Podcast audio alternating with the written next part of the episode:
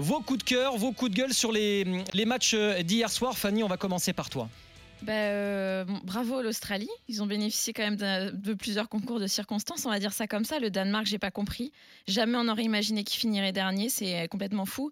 Après, la Tunisie peut avoir des regrets, mais en même temps, il faut marquer des buts pour aller en huitième et ça n'a pas tout à fait été le cas. Donc, euh, c'est assez logique. Et puis après, à l'Argentine, je trouve qu'enfin, on a retrouvé une vraie équipe d'Argentine euh, qui potentiellement peut aller loin. En plus, ils ont un huitième facile, du coup, on va pas se le cacher. Donc euh, non, un beau match hier de, l'Argentine, vraiment euh, séduite par cette équipe qui enfin a retrouvé de l'allant. Et, euh, et, voilà, vivement les huitièmes. Bakian, ton coup de cœur, ton coup de gueule par rapport au match d'hier? Oh bah, Je vais être très honnête avec vous, j'étais en répétition toute la journée. D'accord. donc je ne vais pas pouvoir vraiment. mais sinon, de, façon générale, c'est vrai que l'Argentine, c'est mon équipe favorite depuis avant même le, début de la Coupe du Monde. Même quand elle a perdu le premier match, hein, je n'avais pas changé d'optique. mais si, toujours, voilà, c'est extraordinaire. Je suis toujours euh, aussi fan de ce joueur, donc euh, je garde mon, pronostic pour, euh, pour cette Coupe du Monde. Je pense que c'est un peu écrit. et je souhaite que, voilà, par rapport à la carrière qui est la sienne, même si évidemment je, suis pour, à 200% pour l'équipe de France. Euh, mais voilà. Je... un peu comme Luis Enrique ou tous les autres sélectionneurs qui disent en dehors de ma sélection, si je devais euh, voir quelqu'un gagner, tout le monde a envie que Messi soit champion du monde en fait. Oui, oui, oui. Je pense que je sais pas pourquoi. Je sens que c'est écrit comme ça et que, et que l'Argentine va gagner cette Coupe du Monde. J'espère pas pour, nous. Mais je pense qu'on sera dans le dernier carré, nous, et que l'Argentine gagnera la Coupe du Monde. Moi, ce qui m'a séduit dans l'Argentine hier, euh, je ne sais pas si vous avez pu voir le match et regarder, mais euh, euh, c'est vraiment ce, vent de jeunesse, j'en parlais tout à l'heure, mais Enzo Fernandez, il apporte quelque chose de plus à ce milieu de terrain. On l'a vu avec Benfica, nous on le commente tous les week-ends sur RMC Sport, évidemment, et on a vu pu voir toute la place qu'il a prise déjà avec Benfica. Il avait été très bon contre le PSG en Ligue des Champions. Alvarez a apporté aussi de la profondeur ce qu'a a plus de mal à faire euh, Lautaro, euh, par exemple, euh, en attaque. Et, puis McAllister a eu de la réussite sur son but, mais il a apporté aussi quelque chose en plus par rapport à, Papou Gomez. Un mot sur l'Argentine Nathan, Loïc, Jean-Luc? Bah, c'est ce que tu viens de dire, hein. c'est-à-dire que cette jeunesse argentine, la, la capacité aussi à l'entraîneur hein, de faire des choix. Hein. Et en plus, ces choix ont été plutôt propice. Et euh, effectivement, on attend tous que Messi euh, la gagne, cette Coupe du Monde, parce qu'on est toujours en train de, de, comparer Messi à Maradona. Hein. donc euh, c'est ça. Mais, mais c'est bien parce qu'il y a, y, a, y a Messi qui, qui focalise toute l'attention des, des, adversaires. Et puis bah, ça fait l'émergence de, de, de, jeunes joueurs. On parlait de Benfica. Benfica qui est une très très belle équipe. Il faudra faire attention cette année, hein, en, Champions League bien sûr. Mais, mais oui, non, moi j'aime bien ce, ce, ce, ce, vent de jeunesse. Et, euh, et puis c'est une Coupe du Monde. Il va y avoir des révélations et en l'occurrence, les trois joueurs que tu as cités, c'est euh, effectivement c'est ce qui, c'est eux qui ont fait la différence hier. Loïc, toi le fan de l'Inter, Lautaro, j'ai l'impression que ça va être compliqué euh, vu la performance d'Alvarez hier. Hein. Ouais, mais ça m'étonne pas. Hein. Je, comme je, disais, en fait, Lautaro c'est un très bon joueur, gros potentiel, mais pour moi, il n'est pas encore, c'est pas encore un joueur, un joueur fini. Et c'est vrai qu'on l'a vu lors des deux premiers matchs, notamment. Bon, après, il y a son but qui est refusé effectivement pour pour pour hors jeu, alors que bon, il semblait pas l'être. Euh, et ça aurait peut-être changé aussi le, cours des choses. Mais Lautaro, en plus, c'est quelqu'un qui fonctionne beaucoup à la confiance, c'est-à-dire que c'est un joueur qui euh, peut vraiment faire des miracles quand il, quand il est bien, quand il se sent bien euh, psychologiquement. Et à l'inverse, il a du mal parfois quand il est un peu en dedans. Je rappelle qu'avec l'Inter, il avait traversé une très longue disette l'année dernière, la saison dernière, et qui avait justement fait pas mal parler. Et du coup, bon, je suis pas étonné de le voir sur le banc. Et si l'Argentine fonctionne mieux comme ça, c'est tant mieux pour eux, en fait. On a ce sondage d'ailleurs sur la chaîne twitch.tv slash RMC Sport. L'Argentine va-t-elle être, euh, être, championne, va-t-elle être championne du monde? C'est, mieux, effectivement. 24% euh, de oui seulement. Euh, donc voilà, il y a, y a ce côté favori, mais qui revient, mais très lentement quand même pour les Argentins. On va accueillir Renaud au 32-16 touche 9. Salut Renaud. Oui, bon, bonjour messieurs. Soulagé, le supporter de l'Albi Céleste que tu es Eh bien oui, je suis, je suis soulagé. Alors en, général, je, les, toujours perdant par, euh, par superstition. Ah parce que quand je soutiens une équipe, elle perd.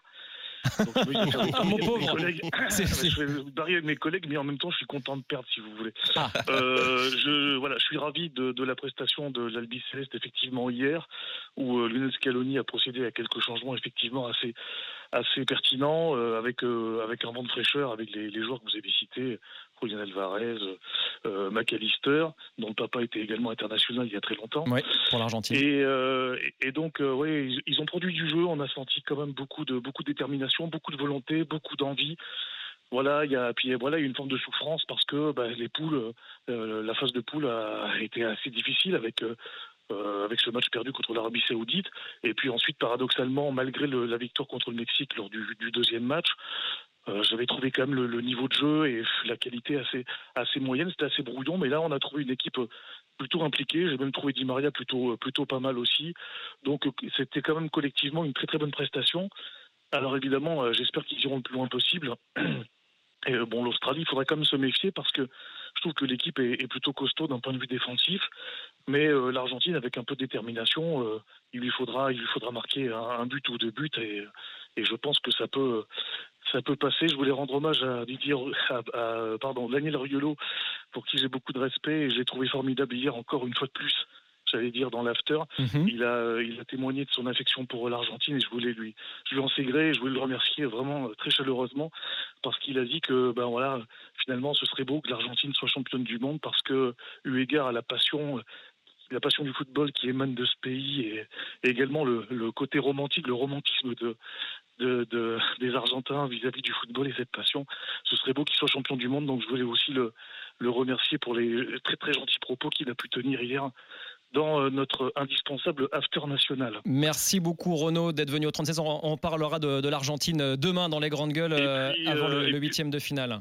Et puis j'en profite pour évidemment soutenir le voisin uruguayen qui va avoir un match très très difficile contre le, contre le Ghana en espérant aussi que, l'Uruguay puisse se qualifier. Je suis pas sûr que tous les supporters argentins soient derrière l'Uruguay aujourd'hui, en revanche. Mais bon, c'est bien d'être. Euh, tu me diras, Scaloni a dit aussi hier en conférence de presse que quand euh, le Brésil jouait et que, l'Argentine n'était pas engagée, il était aussi pour les nations sud-américaines. J'ai trouvé ça aussi surprenant, mais, euh, mais sympa. Tiens, on nous dit qu'on surcode trop l'Argentine sur Twitch, sur le, stream, sur la chaîne RMC Sport. Sony qui nous dit ça notamment. on en reparlera demain. Donc, des Argentins. Nathan, ton coup de cœur d'hier alors, comme j'ai été très sympa avec les Bleus, j'ai plutôt un coup de gueule. Ah. Euh, moi, c'est plutôt le Danemark, quoi. Enfin, c'est-à-dire que, oulala, là là, attention, avant la Coupe du Monde, attention, le Danemark, on les a pas battus depuis 2015, c'est notre bête noire. Euh, bah, j'ai pas vu grand-chose, en fait. C'est-à-dire que hum, match nul contre la Tunisie, défaite contre nous, incapable de battre euh, l'Australie.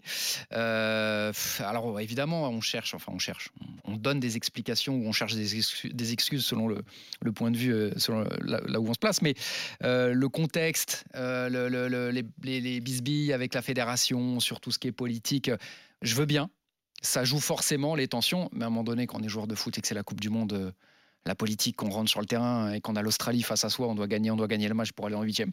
Et donc pour moi, énorme flop et énorme coup de gueule contre cette équipe qu'on annonçait vraiment euh, terrifiante. Demi-finaliste du dernier Euro. Loïc, ton coup de cœur ou ton coup de gueule? Bah, Comme Nathan, c'est plutôt un coup de gueule, mais moi c'est plutôt pour, euh, pour le Mexique. Euh, je trouve que c'est très décevant de les voir sortir, sortir dès la, phase de poule et c'est déjà quelque chose qui n'arrive pas souvent puisque la dernière fois que ça leur est arrivé, c'était en, en 78. Ils restaient sur huit qualifs consécutifs quand même pour la phase à élimination directe. Et au-delà du romantisme, c'est vrai que le Mexique euh, en Coupe du Monde, ça évoque euh, les maillots colorés de Jorge euh, Campos, le gardien miniature, la crinière blonde de Luis Hernandez ou le fameux coup du crapaud de Cuauhtémoc Blanco hein, quand il mettait ses petites, le ballon entre ses jambes et qui sautait entre les, les, adversaires. Donc c'est vrai que le Mexique en Coupe du Monde, c'est toujours des belles, des belles histoires.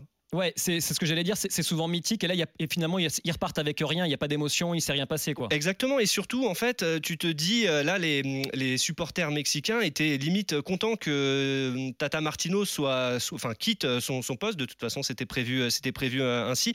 Et c'est vrai qu'on l'avait un peu vu venir aussi, cette, cet échec, puisque ça fait deux ans que le Mexique galère. Ils avaient perdu la finale de la Gold Cup contre les, les États-Unis.